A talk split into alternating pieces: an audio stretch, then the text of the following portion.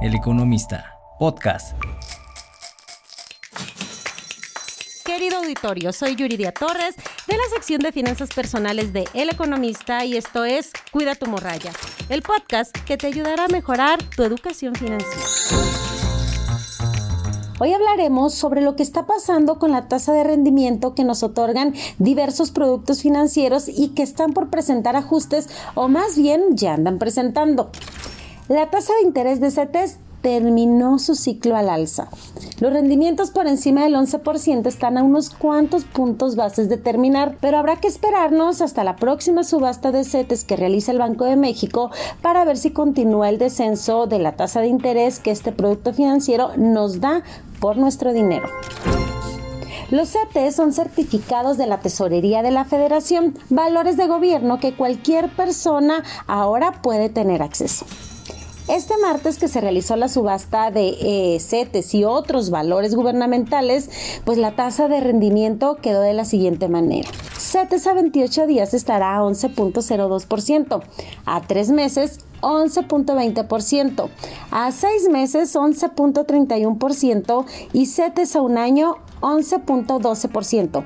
Recordemos que hasta mayo pasado la tasa de rendimiento a este plazo, es decir, un año, era de 11.77%, su nivel más alto en décadas y pues ahora ya vemos este descenso.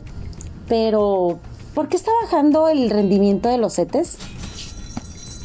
La tasa de rendimiento de los CETES está muy ligada a la tasa de interés de referencia del Banco de México, que es la que determina el valor del dinero tanto en créditos como en inversiones y que ahora se ubica en 11.25%.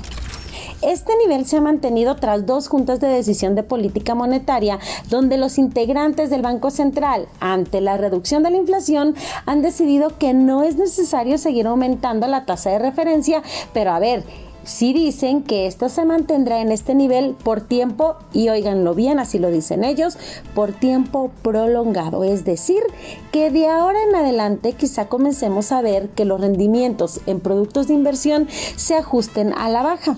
Pero no se asusten, si tienen ustedes inversiones de largo plazo, pues a un año, dos, tres o más, la tasa en la que ustedes invirtieron ese dinero en ese momento se mantendrá hasta que finalice el plazo. Después de eso sí se ajustará el rendimiento que en el futuro esté vigente. A lo mejor sube, a lo mejor baja, pero sí será uno nuevo.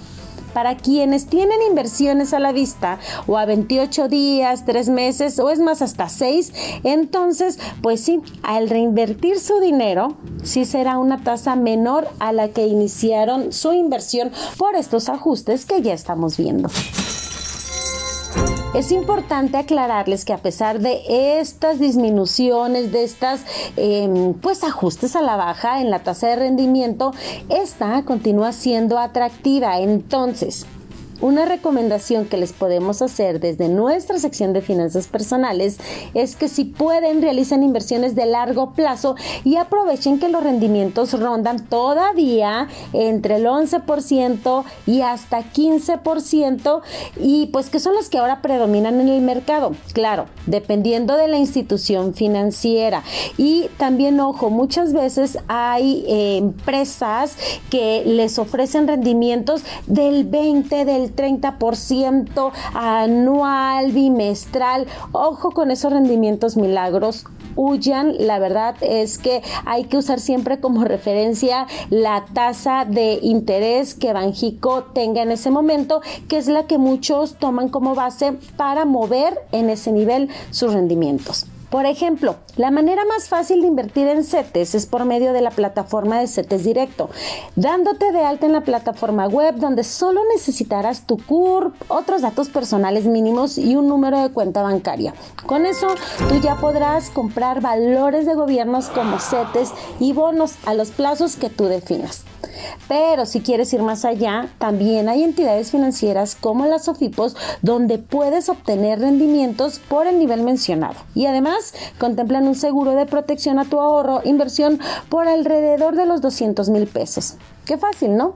Ser inversionista de verdad es muy sencillo. Durante muchos años se creyó que esto era para gente con mucho dinero. Ahora no, ahora con 100 pesos tú puedes abrir una cuenta y ver cómo tu dinero está creciendo. No solo en inversiones en CETES, en cuestiones en valores gubernamentales, en Sofipos, también con esa cantidad o a lo mejor con cantidades más elevadas como mil pesos, puedes abrir también una cuenta en plataformas donde sus inversiones se hacen en mercados financieros. Imagínate comprando acciones desde tu celular.